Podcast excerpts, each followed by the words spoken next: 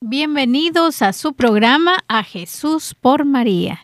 Y en esta noche, como siempre, tenemos a nuestro querido diácono Orlando Barros para que nos dé la enseñanza de qué es la entronización.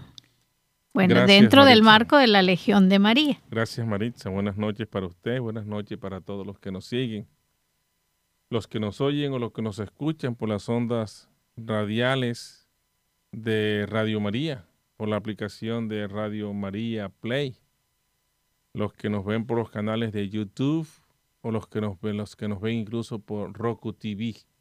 Muy bien. Ah, vamos a hablar hoy de la entronización a los hogares, entronización del Sagrado Corazón de Jesús a los hogares. Ese es el tema. Un tema que tiene una belleza increíble. Sí, Mi casa fue entronizada entronizada. Por, por usted y por su esposa. Sí, sí, sí, yo recuerdo, claro que sí. Claro. Además, fue entronizada su, su hogar y su familia. Así es. Y fue una experiencia tan hermosa que incluso ahora que vamos a tocar ese tema me mueve toda esa emoción porque, bueno, no me quiero adelantar, sino que quiero que poco a poco vayamos desarrollando el tema con usted. Claro que sí. Muy bien, mire. ¿Qué es una entronización? Podríamos comenzar por ahí. Correcto. ¿Qué es una entronización? En un sacramental de la iglesia, en la cual una persona o una familia se consagra al Sagrado Corazón de Jesús. Es un sacramental como, como una bendición de la casa, como eh, llevar agua bendita a la casa, como el rezo del Santo Rosario. Son sacramentales. Una vez entronizado, la bendición está con la persona y está con la familia y ellos no tienen que hacerlo nuevamente cada vez que se mueven o se cambian de casa. La entronización se hace una sola vez. Se entroniza el hogar y se entroniza la familia.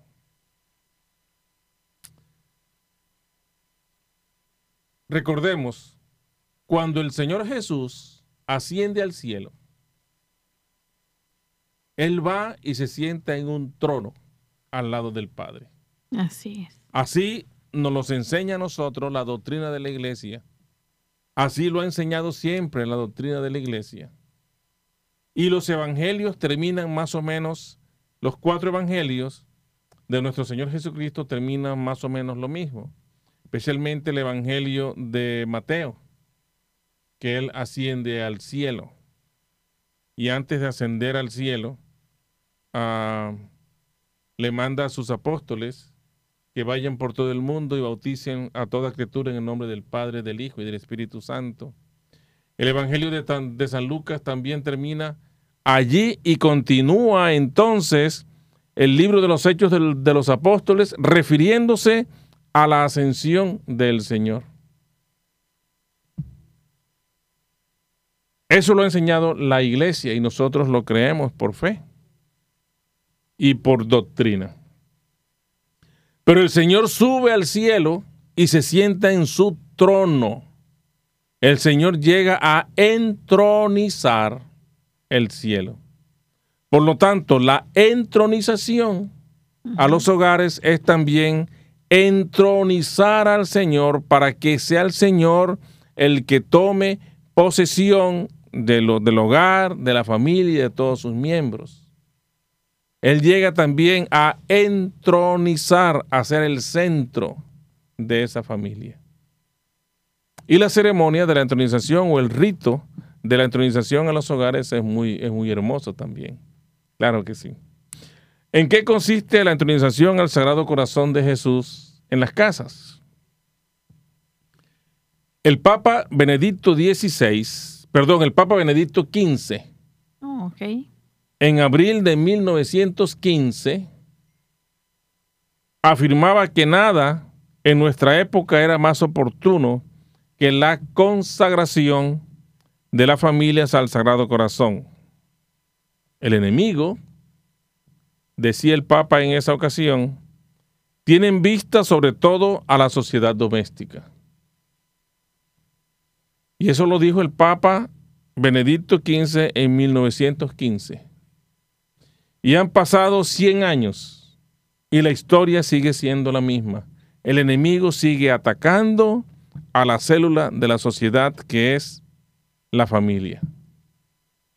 Porque él sabe que si destruye la familia, destruye la sociedad. Si divide la familia, divide la sociedad. Y entonces continúa diciendo el, el Papa, si consiguieran corromperla, corromperán toda la sociedad. La entronización del Sagrado Corazón de Jesús en los hogares tiene como objetivo entonces regenerar, perseverar y perfeccionar la célula básica de la sociedad, o sea, la familia. Eso hace la, la, entronización. Regenera, preserva y perfecciona a la familia. La familia que es la iglesia doméstica. La entronización es una consagración de la familia al sagrado corazón de Jesús y manifiesta el propósito de reconocerlo como rey de esta sociedad, como rey de la familia y como rey de sus propias vidas, colocando simbólicamente en un trono. Entonces, cuando se entronizan las casas, el cuadro del corazón de Jesús va a estar en un trono, allí, por siempre. De Jesús y de María. Y de Jesús y de María. Ahora le explico por qué el Inmaculado Corazón de, María también se oh, entroniza en los corazones. Ok. Y su fin próximo es lograr que la familia reine un espíritu efectivamente cristiano su fin remoto, el fin remoto de la entronización, es el de preparar las condiciones para el reinado de Jesucristo en la sociedad. Ese es el fin. Preparar los corazones para el reinado de Jesucristo en la sociedad. Me adelanto un poco. El obispo emérito de la diócesis, quien fuera nuestro obispo hasta hace hasta el año 2000 17. El obispo Lo Verde, ah, él publicó una, una carta pastoral para la diócesis y esa carta pastoral la llamó ah, Fuente de Vida, Fuego de Amor. Y en, en, esa carta pastoral él recomienda la entronización de los, de los, de los hogares al corazón, ah, al Sagrado Corazón de Jesús y al Inmaculado Corazón de María. Y le encargó a la Legión de María en la diócesis que se, encargada, que se encargara de difundir esta práctica y de difundir esta devoción y de eh, realizar la entronización en los hogares. Es por eso que la Legión de María en la diócesis de Arlington es la encargada de hacer esta entronización. Oh, muy bien. Muy bien. Y, es, y solamente la Legión se encarga de... La Legión se encarga de hacer la Y nadie más, ninguna otra, ok. Ningún otro movimiento apostólico de la diócesis. Ok. Solamente la Legión de María. Y decía al inicio que solamente una vez se debe hacer la entronización. La entronización se hace una sola vez, claro, porque se entroniza la familia. Aunque se mueva de casa. Aunque se mueva de casa, la familia va a estar el hogar como tal, la célula la célula va a estar entronizada al corazón, al, Sagrado Corazón de Jesús y consecuentemente al Inmaculado Corazón de María, porque también se hace al final, se hace la consagración a María, ah, al corazón Inmaculado de, María. Ahora, ¿por qué fomentar, por qué fomentar la, la entronización? Porque fue el mismo Jesús en el siglo XVII, en Paris, Le Morial, Francia. Solicitó a través de una humilde religiosa, Margarita María de Alacoque, una monjita que se estableciera definitiva y, y específicamente la devoción al Sagrado Corazón. La devoción al Sagrado Corazón lo pidió Jesús a esta monjita Margarita María de Alacoque.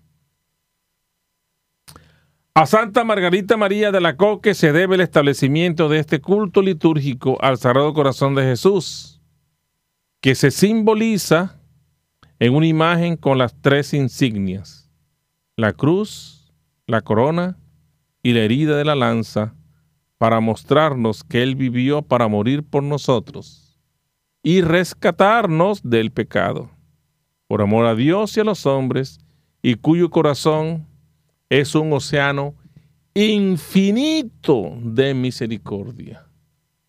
Un corazón, el, corazón del Sagrado Corazón de, el corazón de Jesús es un océano infinito de misericordia. Eso a nosotros no se nos puede olvidar y tenemos que tenerlo siempre, siempre, siempre presente. Que la misericordia del Señor es infinita. Esa palabra yo la aprendí cuando estaba en segundo de primaria y me, me, impactó tanto porque yo incluso le pregunté a mi profesora qué significaba infinito y dice que no se acaba nunca. No, se acaba, no tiene fin no se acaba nunca. Entonces se grabó en mi mente la palabra infinita. Y entonces si lo relacionamos con la misericordia de Dios, entonces podemos comprender que la misericordia de Dios y del corazón de Jesús no se acaba nunca, no tiene fin. Hablemos un poco de la historia. El fundador de la obra de la entronización a los hogares fue un sacerdote peruano, Mateo Crowley, eh, que nació en 1875 y murió en 1961. De la Congregación de los Sagrados Corazones de Jesús y María. Parte de su, de su juventud la vivió en Valparaíso, en Chile. Y al visitar Paraile Moral, Demonial, en 1907, 1907, el padre Mateo idealizó allí, en la atmósfera de gracias del, del Sagrado Corazón, un movimiento de regeneración de las familias y de la sociedad. ¿Qué fue hacer el padre allá? A lo mejor, de vacaciones. Y él vio en la comunidad que había un movimiento de regeneración de las familias y de la sociedad. A través de una cruzada moral, se propuso hacer reinar a nuestro Señor en las familias para así hacer viable su realeza social. Un sacerdote peruano. El padre Mateo también lo conocían como padre Matías. Deseaba que la devoción integral de Paray constituyese el alma del hogar. La idea principal, el alma divina de la obra, es la revelación de Paray, realizada práctica y socialmente, revelación que ilumina con toda su luz y misericordia el al hogar, o sea, la célula social. Miren, si nosotros nos detenemos aquí un momento y nos ponemos a pensar en la magnitud de esta obra, a lo mejor nos quedamos cortos al imaginarnos la dimensión y el alcance que ella ha tenido a través de los años en la sociedad y sobre todo en las familias cristianas. Consagrarse al corazón y al, sagrado corazón de Jesús significa renovar uno la fe, restablecer reestructurar y, por qué no decirlo de alguna manera, santificar la familia. Y si nosotros renovamos, organizamos y santificamos la familia, lo estamos haciendo también con la sociedad, con las comunidades. De tal manera que si esta práctica continúa como hasta ahora ha continuado, y si nosotros pudiéramos incrementarla más, muy seguramente que tuviéramos más familias santas, más familias que hayan sido reestructuradas, reorganizadas y encaminadas hacia la santidad por el mismo Jesús, a través de su corazón y a través de su misericordia infinita. Dice eh, la historia también que el padre Mateo sometió su plan al cardenal Vives y Tutó, también propagador de la devoción al Sagrado Corazón y fiel colaborador de San Pío X,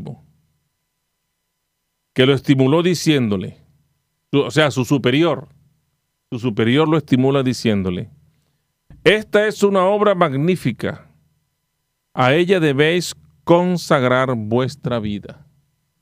Sea, el superior del padre Mateo o el padre Matías lo autorizó, lo designó para que él consagrara su vida a esta obra. Y por eso a él se debe la devoción, que solamente estaba en una sola ah, región en Francia, donde se vivía a plenitud esta devoción, donde había sido, eh, se, se notaba la transformación de las familias y la sociedad. Y el padre Mateo la cogió y dijo, no, yo voy a apoderarme de esto, le pide permiso a su superior, el superior que de alguna manera lo conocía, la devoción, lo autorizó y le dijo, bueno, tú dedícase, dedícate a esta obra. Y entonces el padre se dedicó a propagar la, la, la, al Sagrado Corazón de Jesús a los hogares. Pero igualmente, él la sometió al pontífice de la época, San Pío X, el cual la aprobó con las siguientes palabras. Dice San Pío, no solamente os lo permito, sino que os ordeno de dedicar vuestra vida a esta obra de salvación social. Ya no solamente tiene la orden de su superior y la autorización de su superior, sino que el mismo Papa le dice, no solamente la apruebo, sino que yo te ordeno a ti que dediques tu obra, que dediques tu vida a propagar esta obra. La congregación de los sagrados corazones, a la congregación que, perteneció el padre Mateo, la entronización del Sagrado Corazón de Jesús en los hogares es una, es, perdón, la entronización del Sagrado Corazón de Jesús en los hogares por la consagración solemne de las familias a este divino corazón. Esta obra es de una publicación oficial de Río de Janeiro en 1941. El padre Mateo comenzó su obra en Valparaíso, Chile, con el apoyo de su superior general y de allí se extendió a todo el mundo. Oh, wow. Hermoso, ¿verdad? Claro que sí. y de ponernos a pensar qué tantos problemas nos evitaríamos si cada familia estuviera entronizada. Exactamente. ¿Verdad? Porque sobre todo en, esto, en estos días en que la familia eh, es disfuncional, o sea, un día me llamó tanto la, atención viendo un comercial en la televisión donde un padre, eh, bueno, una mamá va a dejar a sus hijos a, a, la casa del papá, ya lo normalizamos, y dice, al fin hizo algo bien tu papá, que ves porque tiene el mismo vehículo. O sea, y, yo digo, ya normalizar ese, ese tipo de, bueno, de familia. De familias. Entonces, eh, ¿por qué no conservar? ¿Por qué no eh, ir en pro a la familia? Exactamente. Pero es por, a la unión familiar. Claro, porque nos hemos descuidado de la fe, del amor a Dios. Exactamente. Y eso que usted dice es tan cierto que nosotros podemos ver familias disfuncionales, abundantes en, nuestras comunidades, en nuestras propias familias, desafortunadamente. Así es. Familias disfuncionales que no, que pierden el norte, por llamarlo de alguna manera, pierden el norte y eso de pronto se debe a falta de orientación, a falta de fe, como usted dice. Pero yo considero que de alguna u otra manera nosotros no podemos dejarle o echarle la culpa a otros.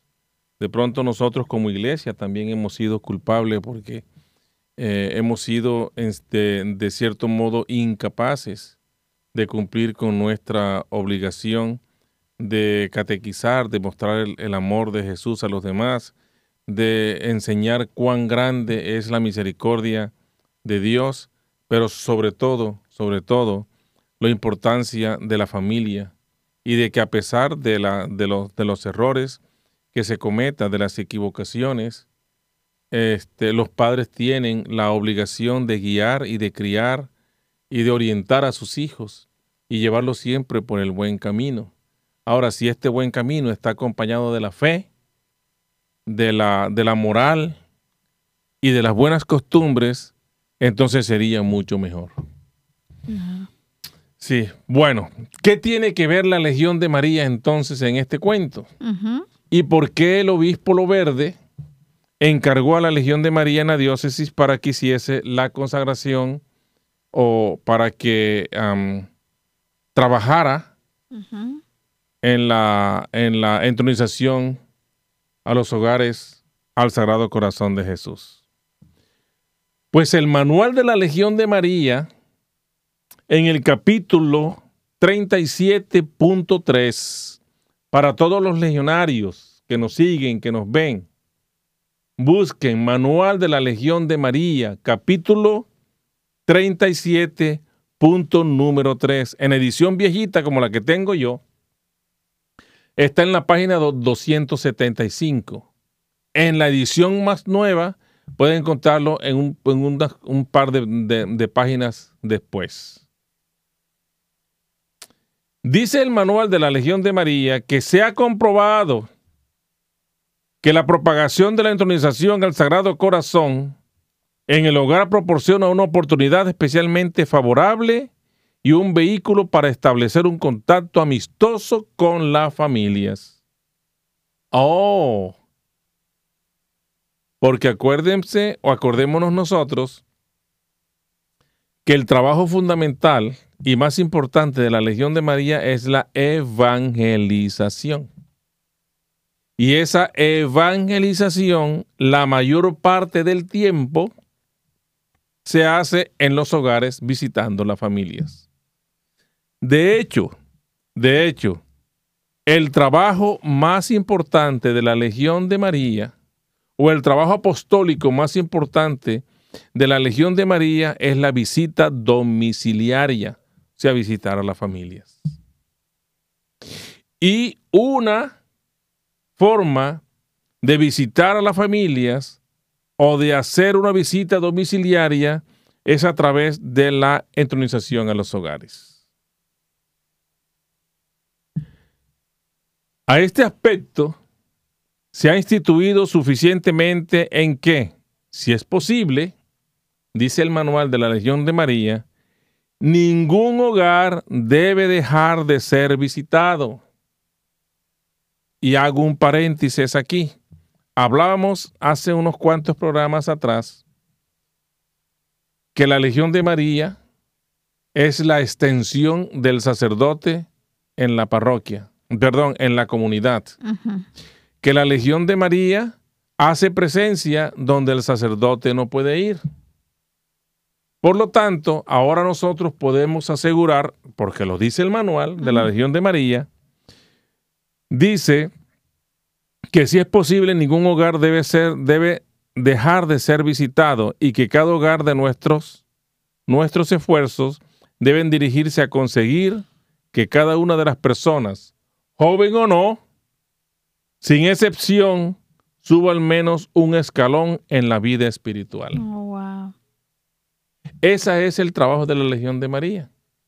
Que por lo menos sirva para que vaya subiendo un escalón en su vida espiritual. Edificar la espiritualidad de los demás. Para que a través de esa construcción de la espiritualidad, ellos vayan a ir alcanzando su salvación, que es la meta de todos nosotros. Y es el fin, el fin Ah, de la Legión de María y de todos legionarios, alcanzar la salvación. Yo tengo una fascinación especial por las promesas. Yo quiero cuando, no sé si ya vamos a llegar a esa parte, porque fue, es como ese aliciente, ese, no sé, esas ganas de, conocer las promesas, porque le dan ganas a uno como de, de entrar y conocer son doce promesas. ¿Verdad? Entonces yo les invito a los que nos están viendo y escuchando que, que pongan mucha atención porque seguramente van a buscar la entronización en sus hogares. Pero mire lo que dice, o escuche lo que dice el bardal de la Legión de María. Dice, los encargados de esta tarea han de tener muy presente las doce promesas del Sagrado Corazón, lo que usted estaba hablando. Incluso la décima, que dice, concederé a los sacerdotes la gracia de convertir los corazones más endurecidos. Qué hermoso. Concederé a los sacerdotes la gracia de convertir a los corazones más endurecidos pertenecen en cierta medida a aquellos que llegan como representantes del sacerdote. Muy bien. Volvemos al principio. Los legionarios son la presencia o la extensión del sacerdote en la comunidad. El sacerdote no puede visitar todas las familias de su comunidad. Es imposible porque físicamente no lo puede hacer y porque el tiempo tampoco se lo permite. Y sobre todo una población tan extensa. Una población tan extensa y tan numerosa como la nuestra. Entonces son los legionarios, los legionarios que cuando van a visitar a los hogares, van en nombre del sacerdote y van con la gracia que reciben en la junta semanal del presidium. Y además de eso, además de eso, ellos como van con la gracia y en nombre del sacerdote, ellos tienen también, se les concede la gracia de suavizar a los corazones más endurecidos. Porque ellos son los representantes del sacerdote. Así que las mamás que nos escuchan de que, porque digo las mamás porque las mamás somos, o las mujeres como más, eh, estamos más pendientes de, de la conversión en la familia, del, de, a veces que el esposo es más duro, los hijos, ¿verdad? Entonces esto es importante que lo escuchen para que busquen la entronización. Las mamás y los papás también, porque uno se ha dado cuenta que en ocasiones hay papás o hay señores que son los que llevan la, ah, como la, la, la rienda de la espiritualidad en el hogar. Es cierto. Y contagian incluso a las, a, las, esposas. pero tradicionalmente ha sido más Tradicionalmente la mujer, eso es cierto. De hecho, nosotros aprendemos las primeras oraciones de quiénes? De nuestras mamás y de nuestras abuelitas, que son las que nos enseñan las primeras oraciones. La visita para la intronización del Sagrado Corazón de Jesús es la tarea más gratificante de todas las visitas domiciliarias de la Legión de María es la tarea más gratificante. Entonces, mire, vamos a ver cuáles son las condiciones ideales para obtener las gracias prometidas por el Sagrado Corazón de Jesús. Y enseguida entramos a las promesas. Ok, pero antes eh, quisiera saber si para la entronización hay que cumplir ciertos requisitos. Sí, señora, exactamente. Ok. Y vamos a nombrarlos enseguida. Perfecto. Son tres requisitos fundamentales. El primero, recibir sin interrupción la Sagrada Comunión durante los... Ah, no, perdón, perdón, perdón. Estas son las condiciones ideales. Condiciones ideales para obtener las gracias prometidas. Pero para recibir la entronización en casa, si hay unos requisitos. Ah. Lógicamente, son, mire, primero, debe haber una preparación previa. Y esa preparación previa debe ser con un mínimo de 72 horas. Por lo tanto, la Legión de María que hace el contacto, los legionarios que hacen el contacto, deben entregarle un libro, un pequeño folleto, es un librito de, no más de 10 páginas, a, las, a, las, a, las familias para que ellos se preparen. Y esa, esa preparación indica incluso que si es posible deben confesarse. Esa semana antes de recibir la, la, la, entronización y deben recibir la comunión. Por lo tanto, es un requisito. No porque la Legión de María así lo requiera, sino que la misma diócesis lo requiere. Que para acceder a la visita domiciliaria de una entronización del hogar al Sagrado Corazón de Jesús y al Inmaculado Corazón de María, los esposos deben estar casados por la iglesia. O sea, deben tener una vida sacramentalmente activa. Que se confiesen, que practiquen los, sacramentos, que vayan a la misa, que reciban la comunión. Porque ¿cómo van a entronizar una familia si no, si yo vivo en pecado? Correcto. O sea, no, no tiene, no tiene, eh, no, no, tiene sentido entronizar una familia al Sagrado Corazón de Jesús cuando yo vivo en un, tengo una vida pecaminosa. Y es un buen punto, porque así también hacemos un llamado a esas parejas que viven todavía, no han tenido el sacramento del matrimonio para que lo hagan. Pero mire, le confieso algo, le confieso algo. En la Legión de María nosotros podemos ver uh, lo, que, lo que se conoce como milagros de gracia que hay personas que deciden ir al sacramento del matrimonio, a pesar de que tienen muchas dudas o que han tenido muchas dudas, después que han presenciado una entronización. Le explico.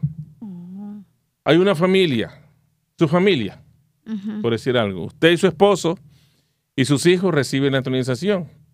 Pero como ustedes están contentos y felices, están pletóricos de alegría y de dicha, entonces ustedes invitan a sus amigos. De pronto invitan al vecino, a los vecinos. Pero los vecinos no son casados. Y tienen 20 años.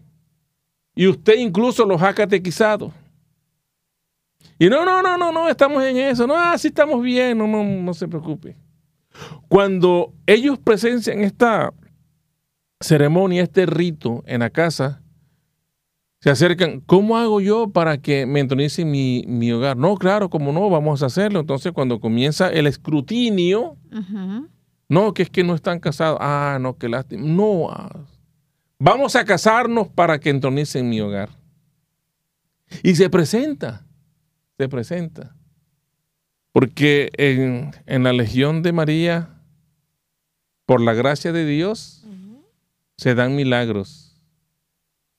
Y por la gracia de Dios también, y lógicamente por la intercesión de la Santísima Virgen María, las personas se convierten. Todos los días lo vemos en la Legión de María. Wow. Bueno, condiciones ideales para obtener las gracias prometidas por el Sagrado Corazón, lo que el Sagrado Corazón promete. Hay tres condiciones ideales. La primera, recibir sin interrupción la Sagrada Comunión durante los primeros viernes consecutivos. O sea, que durante los nueve meses, los primeros viernes hay que ir a la misa y recibir la comunión. Esa es una condición. La segunda condición, tener la intención, la intención de honrar al Sagrado Corazón de Jesús y de alcanzar la perseverancia final yo quiero, yo deseo. Y, voy a hacer todo lo posible Voy a hacer todo lo, lo, posible para honrar al Sagrado Corazón de Jesús en mi casa, en mi hogar, en mi familia y en mí mismo. Porque además yo deseo alcanzar la salvación y estoy luchando para eso. Tercera condición, ofrecer cada sagrada comunión como un acto de expiación por las ofensas cometidas contra el Santísimo Sacramento. Un acto de expiación. Entonces, la Sagrada Comunión, ¿para qué nos sirve? A nosotros. Pues para muchas cosas.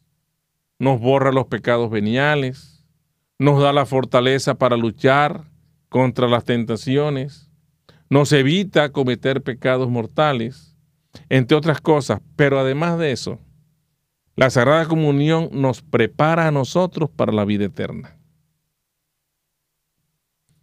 Cuando el sacerdote consagra las especies y que él consume ya la hostia consagrada, pronuncia unas palabras. Que esta consagrada comunión me prepare para la vida eterna. Y nosotros también lo podemos hacer. Al recibir la comunión, el cuerpo de Cristo, amén. Y esta sagrada comunión me prepare para la vida eterna. Lo recibió en la boca, amén. Mientras está degluyendo o, degustando la sagrada comunión, que esta sagrada comunión me prepare para la vida eterna. Porque ese es el fin de la sagrada comunión. Por eso si nosotros pudiéramos comulgar todos los días, sería un acto generoso, no solamente de piedad para con nosotros mismos, sino para preparar nuestra vida a la vida Pero como usted dice, estas son condiciones ideales. Ideales, lógicamente. ¿Y por qué hablamos de ideales? Es porque... Bueno, porque algunas de estas son difíciles de, cumplir. Como por ejemplo, digamos, si no se ha cumplido lo de los nueve meses. Los nueve meses. los nueve primeros ¿Se puede reiniciar? Sí, se puede reiniciar, por supuesto. Por supuesto que se puede reiniciar. Oh, muy bien. Sí. Bueno. Las doce promesas. ¿Cuánto nos queda, Maritza? Como diez minutos. Nos quedan como diez minutos, correcto. Doce. Diez, doce minutos. minutos. Diez minutos. Bueno.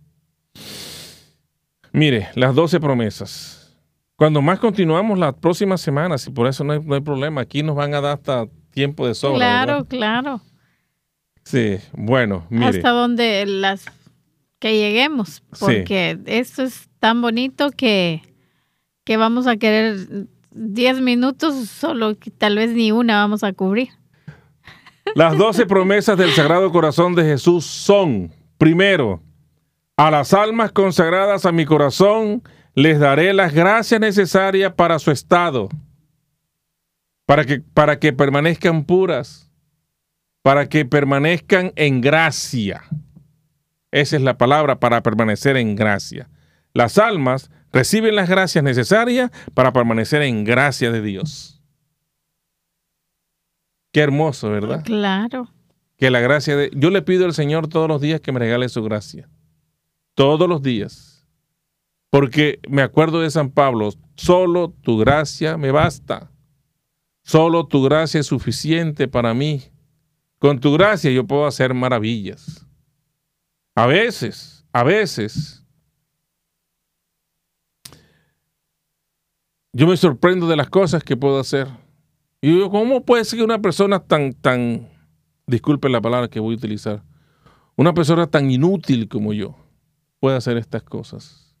Y no crea, mire, yo a veces yo a veces me sorprendo de lo inagotable que es mi torpeza. Qué cosa. No, no, de verdad. Y no es porque quiera ser modesto, sino que yo, yo soy torpe para muchas cosas. Pero la gracia de Dios me hace que yo supere mi torpeza.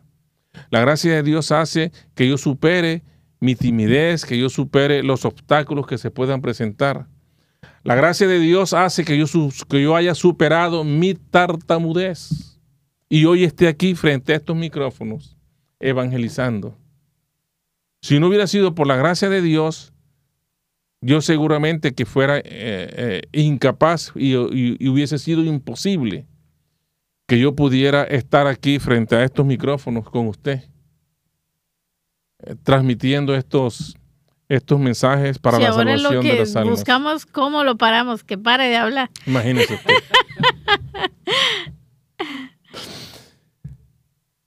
La segunda promesa, daré la paz a las familias. Ay, Daré la paz a las familias. de verdad, qué hermoso. En estos días, hablando con mi hermano, me dijo algo que a mí me, me, me, me gustó y me agradó escucharlo de él. Que me dijo, yo prometí hace mucho, mucho tiempo nunca volver a pelear con mi familia, pase lo que pase. Pero para mí, o sea, refiriéndose a, a nosotros, a, a la familia, en el núcleo ajá. familiar. Pase lo que pase, yo, en, en una conversación normal que teníamos por teléfono, yo prometí nunca volver a pelear con mi familia, pase lo que pase. Yo no, no, no, no, no voy a hacerlo porque para mí la familia es importante. Me dijo mi hermano a mí. Y a mí eso me gustó escucharlo de, él. No porque él sea una mala persona y esas cosas, sino que fue una enseñanza para mí. Una enseñanza para mí para recordarme que la familia tiene que estar por encima de todo. Y la familia tiene que estar unida y la familia nosotros tenemos que, las diferencias, tenemos que resolverlas ahí, en familia, pero siempre con amor, siempre con amor. Y en paz, y en paz. Tercera promesa, las consolaré en todas sus aflicciones. Las aflicciones van a venir por decepciones, por eh, desilusiones, por eh, la muerte de un familiar, la pérdida de, de- de un trabajo, la pérdida de un amigo. Ya, las decepciones vienen y todos vivimos de alguna manera momentos de desilusión en nuestras vidas, porque esto es hace parte de la vida y además las- estas, estas desilusiones hacen, ah, ah, ah, hacen que nuestra, que nuestra, que nuestra mm, personalidad se fortalezca más. Y es importante esto que menciona porque muchas veces creemos que porque vamos a tener la entronización, ya no vamos a tener ninguna pena, no vamos a tener... Y es a lo mejor cuando vienen más pruebas. Porque el enemigo no, el enemigo no, no descansa. Y cuando uno se está acercando más a Dios, Él lo va a atacar mucho más. Cuarto, seré su amparo y refugio seguro durante la vida y principalmente en la hora de la muerte. Seré su amparo seguro durante toda su vida, pero especialmente en la hora de la muerte. Yo creo que les comenté aquí en uno de estos programas, ¿cuántos programas llevamos nosotros? 50 y 54. No, yo creo que pasamos ya los 56. Creo que, que pasamos. Aquí el coordinador no se le escapa a uno. No se le Entonces, escapa. No, entonces... Entonces hay que creerle al hombre, porque Sí. imagínese usted. Mire, en uno de estos 54 programas que nosotros hemos transmitido, yo les dije que hab- hab- hablamos del- del- de la muerte. Yo les dije que yo no, yo nunca pensaba en, en- en- en la muerte. Pero en ocasiones sí me he imaginado el momento de la muerte. Y yo me imagino el momento de la muerte que cuando yo tenga que dejar este mundo, yo vaya directo a los brazos de la Santísima Virgen María. Ese es mi deseo. Y yo lo deseo eso con toda mi alma, con todo mi corazón, con toda mi fuerza, de ir directamente a los brazos de María. ¿Sabe por qué? Porque si yo voy directamente a los brazos de María, con seguridad que voy a estar en la presencia del Señor. Y no solamente eso, sino que ella va a abogar por mí. Y todas las bellaquerías, todas las sinvergüenzuras y todas las cosas malas que yo he hecho, ella va a decir a su hijo, no te lo dejes en cuenta, si él rezó muchos rosarios. Y él me agradó mucho con el Santo Rosario.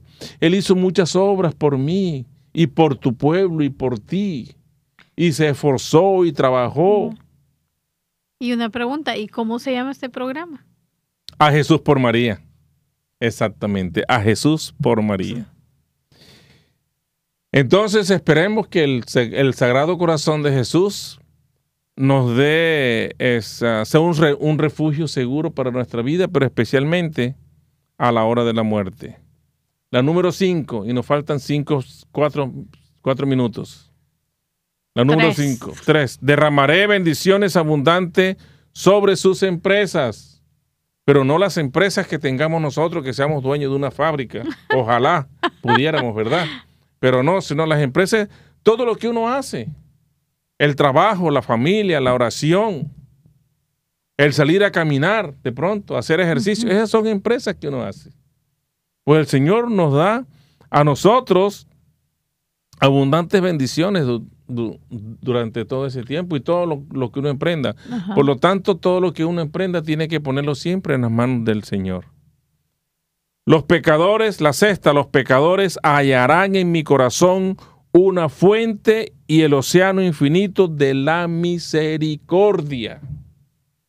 Nosotros, los pecadores, vamos a encontrar en el corazón de Jesús una fuente infinita de misericordia, que eso no se nos olvide.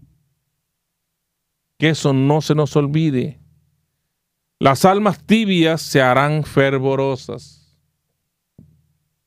En las familias se presentan almas que son muy ardientes en la fe y que siempre están entusiasmadas. Hay unas que son más tibias. Pues esas almas tibias, el corazón de Jesús las va a hacer más fervorosas. La número 8, las almas fervorosas, las tibias las hacen más fervorosas y a las almas fervorosas se elevarán rápidamente a la gran perfección. A la gran perfección llevamos las almas que tienen gran fervor y gran amor por las cosas de Dios van a llegar casi a la perfección de la cristiandad, de ser un cristiano perfecto. Ojalá nosotros pudiéramos alcanzar a ser un cristiano perfecto. Y seguramente que lo alcanzaremos algún día por la misericordia de Dios, no por nuestros propios méritos. Porque si confiamos en nosotros, yo creo que no vamos a llegar a ninguna parte. Como dicen en, Colombia, no llegaremos a ningún Pereira. Pereira es una ciudad en Colombia que queda en una ciudad eh, en el eje cafetero. ¿De dónde viene ese dicho? No tengo idea, pero así dicen allá. Así no me llega ningún Pereira. Bueno, la número 10. Daré a los sacerdotes la gracia de mover los corazones empedernidos, lo que hablábamos. Y los mensajeros del sacerdote, los representantes del sacerdote, que es la Legión de María, ellos, los legionarios, nosotros los legionarios tenemos, tenemos la gracia de Dios para mover a los corazones endurecidos y empedernidos. Y en el último minuto vamos a tratar las últimas dos. 11. Las personas que propaguen esta devoción tendrán escrito su nombre en mi corazón y jamás será borrado de él. Las personas que propaguen la devoción al Sagrado Corazón de Jesús tendrán su nombre escrito en el corazón mismo de Jesús y jamás será borrado. Promesa del mismo Jesús. Y las promesas de Jesús las cumple no como nosotros, que prometemos. Estamos en tiempo de adviento. Voy a hacer penitencia, voy a hacer sacrificio. Es más, voy a dejar de comer dulce que me gusta, pero paso por la casa y veo un dulce mal, mal puesto y venga. Porque lo hacemos porque no tenemos fuerza de voluntad, pero además de que no tenemos la suficiente fuerza de voluntad, igualmente nosotros somos débiles y caemos a la tentación. Pero eh, las promesas no las cumplimos, pero el Señor sí cumple sus promesas. Y la última, a todos los que comulguen los nueve primeros viernes de mes continuos, el amor omnipotente de mi corazón les concederá la gracia de la perseverancia final. La gracia de la perseverancia final. ¿Y cuál es la gracia de la perseverancia final? La salvación, la vida eterna llegar a ser santos. Nosotros tenemos que ser santos. Así es. Y con esas doce promesas nos vamos a quedar para que las meditemos y tal vez en el próximo programa las volvemos a tocar. Las volvemos a tocar. Podemos. Eso es una buena idea y terminamos entonces. Así es, con la, con la entronización. Para que vayamos un poquito también meditando cada promesa, porque es hermoso. La verdad, todo lo que. Por favor, cuando ustedes cuando, cuando estén escuchando el programa, tomen nota, eh, perdón, papel y, lápiz y tomen, y como pueden detener el programa, la primera promesa, esta, la copian, la escriben bien, o si tienen una computadora, la hacen ahí, hacen una lista y meditan las 12 promesas del Sagrado Corazón. Y sobre todo en este tiempo de Navidad. Que es un buen que Cae perfecto. Cae perfecto, perfecto para porque hablábamos con el coordinador en un programa anterior ¿Qué le vamos a regalar a Jesús en esta Navidad? ¿Qué le vamos a regalar a Jesús en esta Navidad? Así es. Eso y esto es muy bueno, ¿no? Meditar sobre las doce promesas que nos ayudan de pronto a darle un buen regalo a Jesús y ojalá sea nuestra conversión. Correcto. Bueno, como todo principio tiene que terminar, entonces nos regala una oración para despedir el programa, diácono. Pues vamos a darle gracias a Dios por habernos permitido realizar este programa, por haber eh, eh, vuelto a recordar la entronización al Sagrado Corazón de Jesús a los hogares, la importancia que tiene no solamente para nosotros como propagadores, sino para las mismas familias cristianas que la reciben. Y además nos vamos a quedar con el sabor agradable de las promesas que el Señor nos hace a los que practiquemos esta devoción y que ojalá la podamos meditar durante esta semana. Le damos gracias al Señor por su misericordia infinita, por su amor inconmensurable, pero por su perdón, también por su perdón que no tiene fin.